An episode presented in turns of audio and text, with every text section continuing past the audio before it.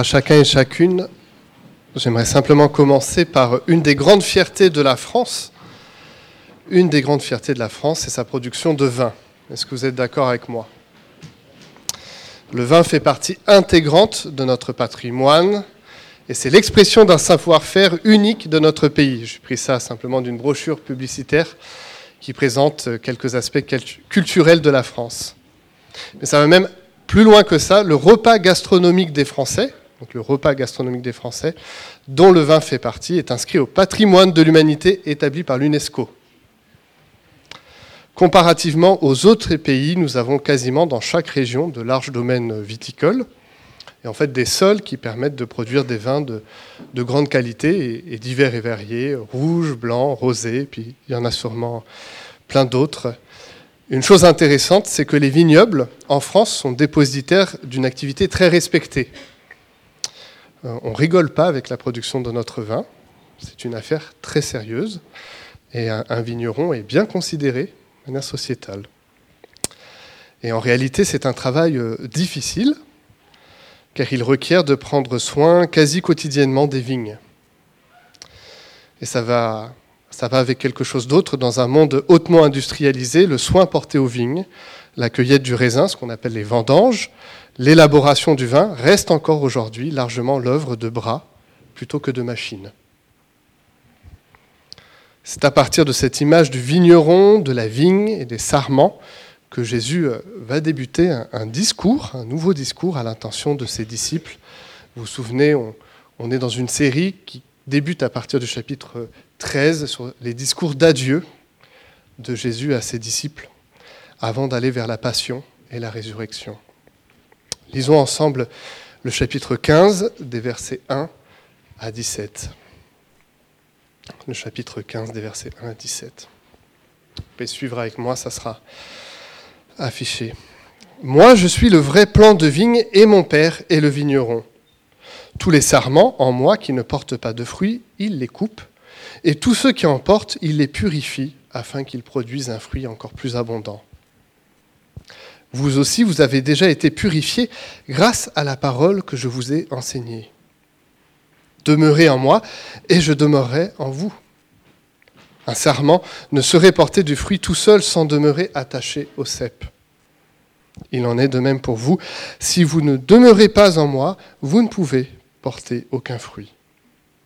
Je suis le cep de la vigne, vous en êtes les sarments. Celui qui demeure en moi et en qui je demeure portera du fruit en abondance, car sans moi, vous ne pouvez rien faire. Si quelqu'un ne demeure pas en moi, on le jette hors du vignoble comme les sarments coupés. Ils se dessèchent, puis on les ramasse, on y met le feu et ils brûlent.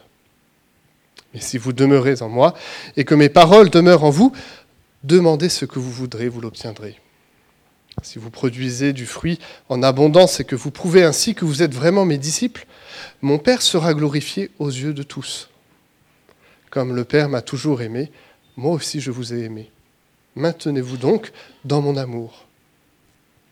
Si vous obéissez à mes commandements, vous demeurerez dans mon amour, tout comme moi-même j'obéis aux commandements de mon Père et je demeure dans son amour. Tout cela, je vous le dis pour que la joie qui est la mienne vous remplisse vous aussi et qu'ainsi votre joie soit complète. Voici quel est mon commandement. Aimez-vous les uns les autres comme moi-même je vous ai aimé. Il n'y a pas de plus grand amour que de donner sa vie pour ses amis. Vous êtes mes amis si vous faites ce que je vous commande. Je ne vous appelle plus serviteur parce qu'un serviteur n'est pas mis au courant des affaires de son maître. Je vous appelle mes amis parce que je vous ai fait part de tout ce que j'ai appris de mon Père. Ce n'est pas vous qui m'avez choisi, non, c'est moi qui vous ai choisi je vous ai donné mission d'aller, de porter du fruit, du fruit qui soit durable. Alors le Père vous accordera tout ce que vous lui demanderez en mon nom. Voici donc ce que je vous commande, aimez-vous les uns les autres. Amen. Passage assez connu dans nos églises, hein, et pour cause, l'image de la vigne n'est pas nouvelle lorsque Jésus l'utilise, que ce soit dans les psaumes, dans les écrits des prophètes, on pourrait citer euh, Ésaïe, Jérémie, Ézéchiel, ou même dans les autres évangiles, la métaphore de la vigne est souvent utilisée pour désigner Israël. C'est un regard bien souvent négatif qui est porté euh, par les prophètes et même par euh, les évangiles vis-à-vis de cette vigne. On pourrait résumer de cette façon, par ses fautes, Israël, au lieu d'être une vigne qui fait la joie de son vigneron, ne s'épanouit pas, ne porte pas de fruits, conséquence de cela, c'est qu'elle sera détruite ou abandonnée. Je vous lis par exemple un texte du prophète Jérémie qui résume la, pensée vétérotestamentaire par rapport à l'image de la vigne. Euh, Jérémie 2, verset 21. Je pense qu'il y a un truc, je vous lis simplement le texte. Moi, je t'avais planté comme un cep excellent d'une variété sûre. Comment se fait-il que tu te sois changé à mon égard en plan dégénéré d'une vigne sauvage? Donc plutôt un regard négatif qui est posé. L'utilisation de Jésus de ce symbole est donc loin d'être anodin. Il fait appel aux connaissances des disciples des textes de l'Ancien Testament et de l'attente forte qui est rattachée du règne messianique.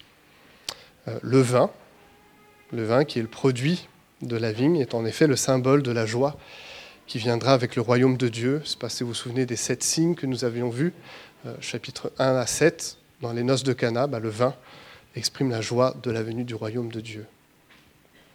Alors, si Jésus fait appel à ce symbole, néanmoins il en modifie un certain nombre d'éléments, et on peut souligner d'emblée les différences manifestes avec les textes des prophètes, des psaumes et des autres évangiles.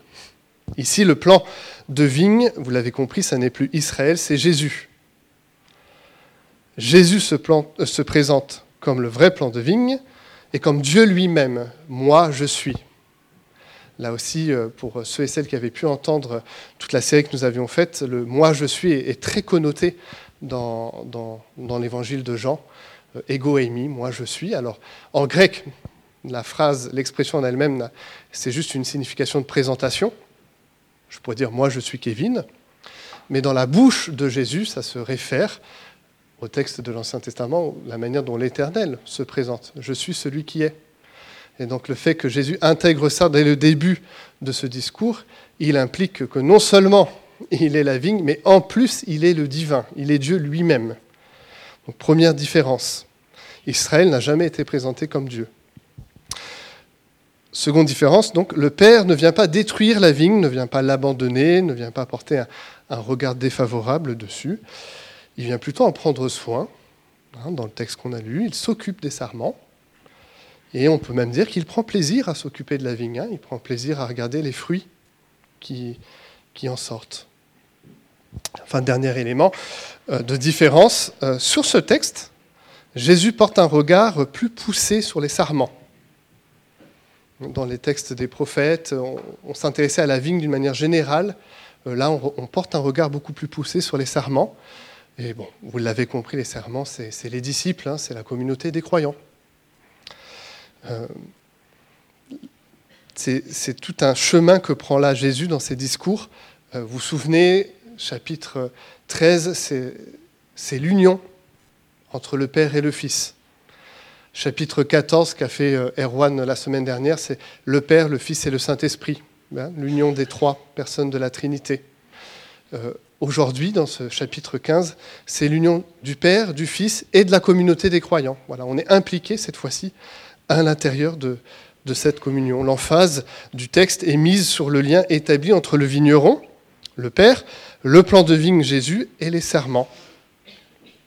Et si vous avez peut-être euh, été attentif dans la lecture, en six versets, hein, du verset 4 à 10, Jésus utilise dix fois le verbe demeurer. L'important, c'est demeurer. Tout le passage en tout cas des versets 1 à 10, s'articule autour de ce lien unique, donc demeurer, et de la conséquence qui y est, porter du fruit.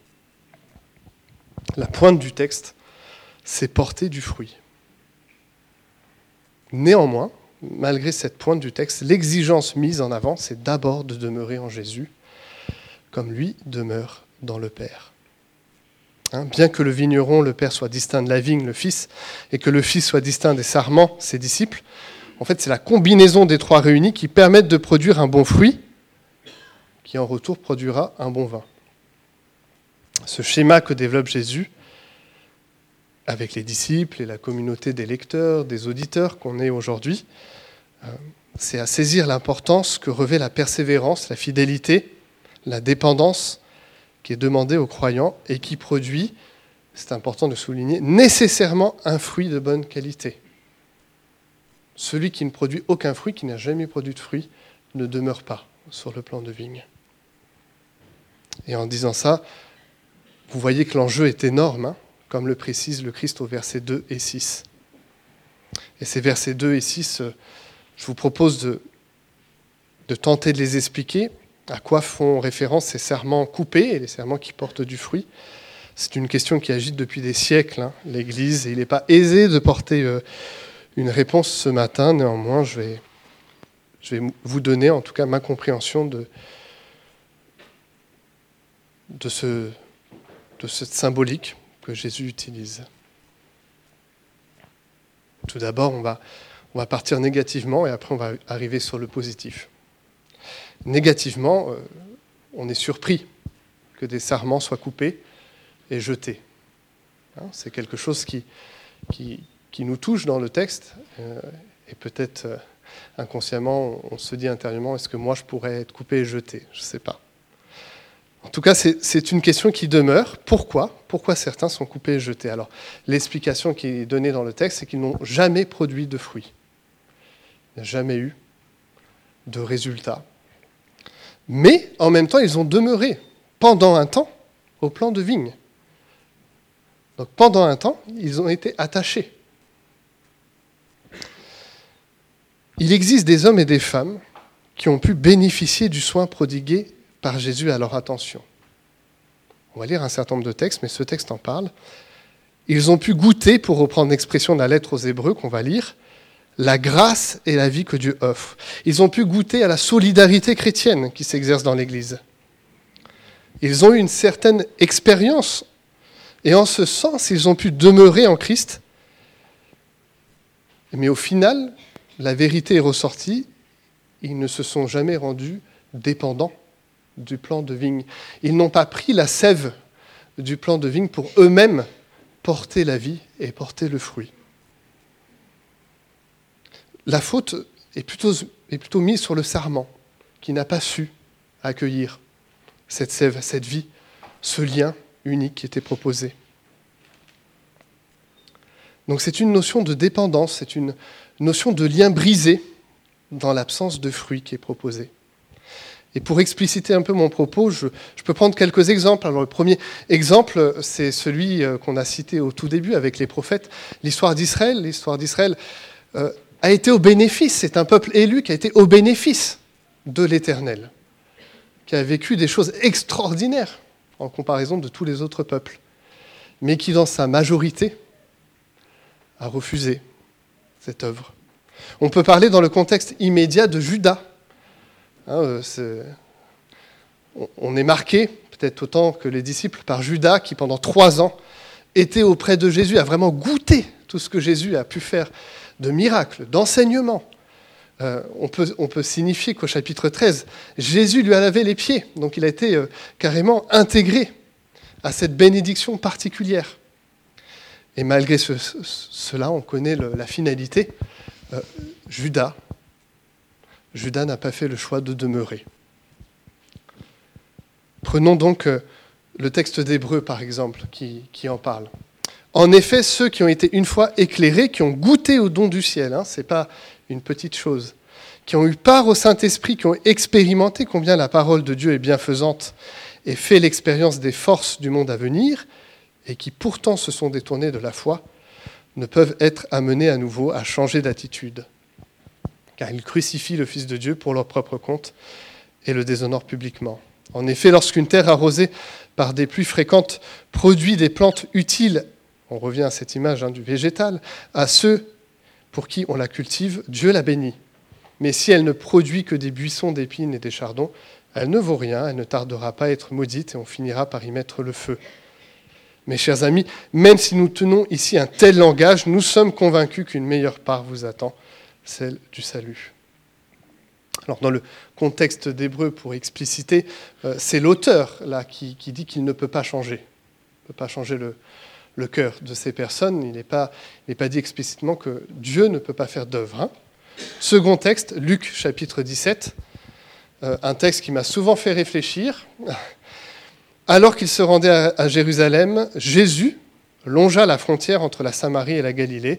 À l'entrée d'un village, dix lépreux vinrent à sa rencontre. Ils s'arrêtèrent à distance, se mirent à le supplier à haute voix. Jésus, Maître, aie pitié de nous. Jésus les vit et leur dit, Allez vous montrer aux prêtres. Pendant qu'ils y allaient, ils furent guéris. L'un d'eux, quand il se rendit compte qu'il était guéri, revint sur ses pas en louant Dieu à pleine voix. Il se prosterna aux pieds de Jésus, face contre terre, le remercia. Or, c'était un Samaritain. Jésus dit, Ils sont bien dix qui ont été guéris, n'est-ce pas? Où sont donc les neuf autres? Il ne s'est donc trouvé personne d'autre que cet étranger pour revenir louer Dieu. Puis, s'adressant à ce Samaritain, il lui dit, Relève-toi et va, parce que tu as eu foi en moi. Tu es sauvé. Votre traduction, tu es guéri. Hein, il, faut, il faut tenir. Les deux, les dix ont été guéris les dix ont reçu une bénédiction de la part de, Jésus, une vraie guérison actée. Mais seulement un vient et demeure auprès du Christ. Alors, euh, tous ces textes, bien sûr, nous, bousculent parce qu'ils euh, font appel à cette notion de fidélité, de persévérance et d'exigence de la vie du disciple. Nous sommes appelés à vivre une certaine exigence du discipulat, à demeurer attaché fermement à la personne du Christ. Et il semble que certains ont goûté. Et, le terme est important, hein. ce n'est pas qu'ils ont vu de loin, ils ont vécu, mais ne se sont pas attachés. Et l'image visible, c'est qu'ils n'ont jamais produit de fruits. Ils n'ont jamais produit de fruits. Même celui qui produit du fruit, dit le texte, devra être émondé, devra être travaillé pour euh, porter encore plus de fruits. La discipline s'exerce de la part de Dieu, de la part du Père, à l'attention des serments qui n'ont jamais produit et à l'attention de ceux qui produisent. Dieu a un soin particulier. Alors, pour vous rassurer, euh, dans le texte d'Hébreu et dans le texte de, Jésus qu'on lit aujourd'hui, euh, Jésus ne remet pas en cause la pureté et la purification opérée pour les disciples. Hein. il faut, je crois, le souligner pour ne pas rester sur euh, une peur euh, qui pourrait agiter les, disciples ou même nous, agiter aujourd'hui. Hein. verset 3. Vous aussi, vous avez déjà été purifiés grâce à la parole que je vous ai enseignée. Donc il fait un rappel du chapitre 13 au verset 10. Vous êtes déjà purs sauf un.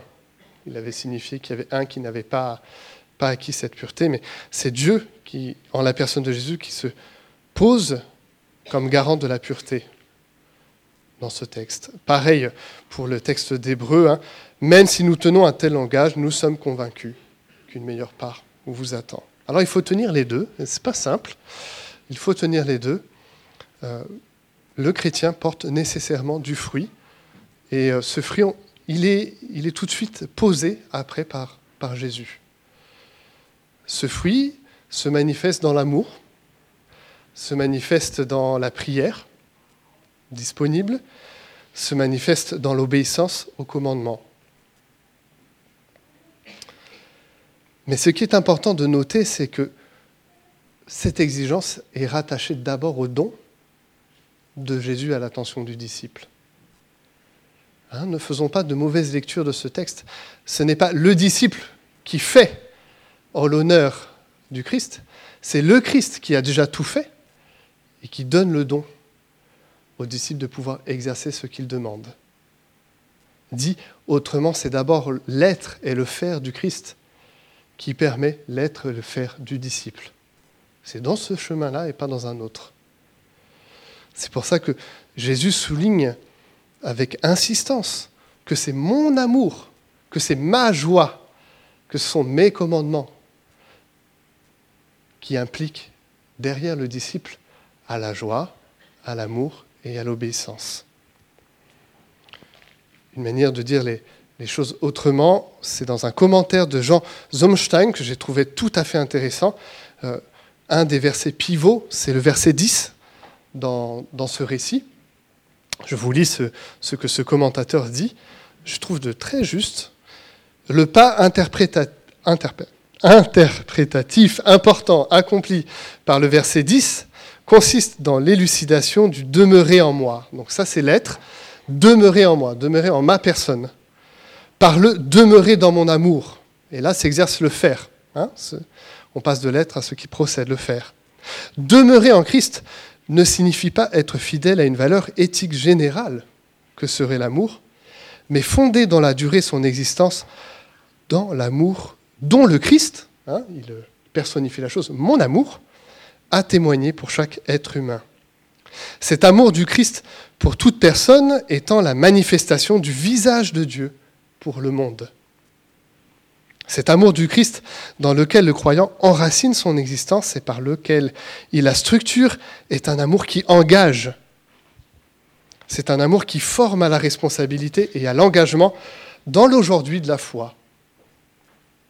Cet appel à garder les commandements n'est pourtant pas lié à un horizon dominé par la rétribution. Hein. Ce n'est pas la peur qui nous implique dans l'obéissance, mais c'est ce qui permet la découverte de la joie. Une fois encore, il n'y va pas de la joie en général, mais de la joie du Christ, ma joie, qui vient habiter l'existence croyante et l'éveille ainsi à la joie. Cette joie n'est pas tributaire des aléas du monde, ou de la réussite de l'existence individuelle, elle est la joie qui résulte de l'amour inconditionné de Dieu pour chaque créature. Et c'est cette réalité que, Jésus veut présenter aux disciples, qu'il veut nous présenter aujourd'hui. Notre faire, notre être procède d'abord de sa personne, du soin du Père envers le Fils et du soin du Fils envers ses disciples, envers la communauté des croyants. C'est ça qui nous fonde à, trouver comment pratiquer l'amour, comment pratiquer les commandements, comment accueillir cette joie qui vient de Dieu. Hein, notre tentation intérieure serait de, de procéder dans l'autre sens, d'expérimenter de nous-mêmes la joie, de nous-mêmes les commandements et d'arriver à la personne du Christ. Tout le chemin de l'évangile est contraire. C'est d'abord du Christ que procède le reste. Hein, dans une société qui convulse sur la, sur la recherche du bonheur, sur la recherche de la joie, je crois qu'il est bien de signifier aujourd'hui que cette joie que nous accueillons, c'est la joie du Christ. Voilà, ils se sont moqués au premier culte, vous pouvez tout à fait vous moquer. J'écoute Angèle, parce que vous connaissez Angèle. Moi, j'apprécie beaucoup euh, un certain nombre de ces textes. Et une, une des chansons, c'est Tout oublié. Et dans Tout oublié, euh, elle le dit de manière ironique. Hein. Ce bonheur, si je veux, je l'aurai. Et dans la pratique du bonheur euh, qu'elle voit de manière sociétale, ça, implique l'oubli, tout oublier.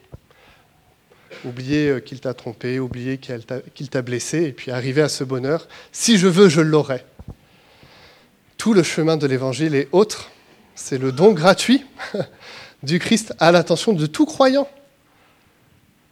Et ce n'est pas une exigence de notre part, c'est un don que nous recevons de la personne de Jésus. Cette joie que nous accueillons qui vient nous habiter, qui vient nous habiter dans, l'aujourd'hui de notre foi. Je m'arrête là. Et je vous invite à, prier pendant que Erwan s'approche. Seigneur, nous te remercions pour euh, ce rappel ce matin du soin que tu prends de tes serments, de ce souci que tu as que nous portions du fruit, de l'exigence que nous portions du fruit pour toi, parce que toi-même tu as porté du fruit en abondance pour nous. Hein, nous voulons nous rappeler, Seigneur, ce, chemin qui d'abord passe par toi et qui procède vers nous. Nous voulons prendre notre responsabilité, notre engagement auprès de toi parce que tu as pris responsabilité et engagement auprès de nous. Nous voulons nous laisser émonder, nous laisser travailler, nous laisser sanctifier par le Père afin de te faire gloire, afin d'honorer ton royaume, d'être des témoignages vivants par l'amour, l'obéissance et la prière que nous portons. Merci pour ce rappel ce matin, en ton très saint nom Jésus. Amen.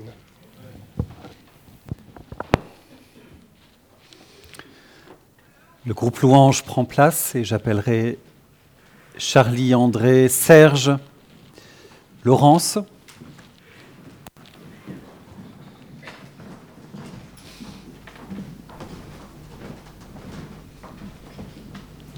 Et Timothée. Pour servir le repas que nous partageons maintenant.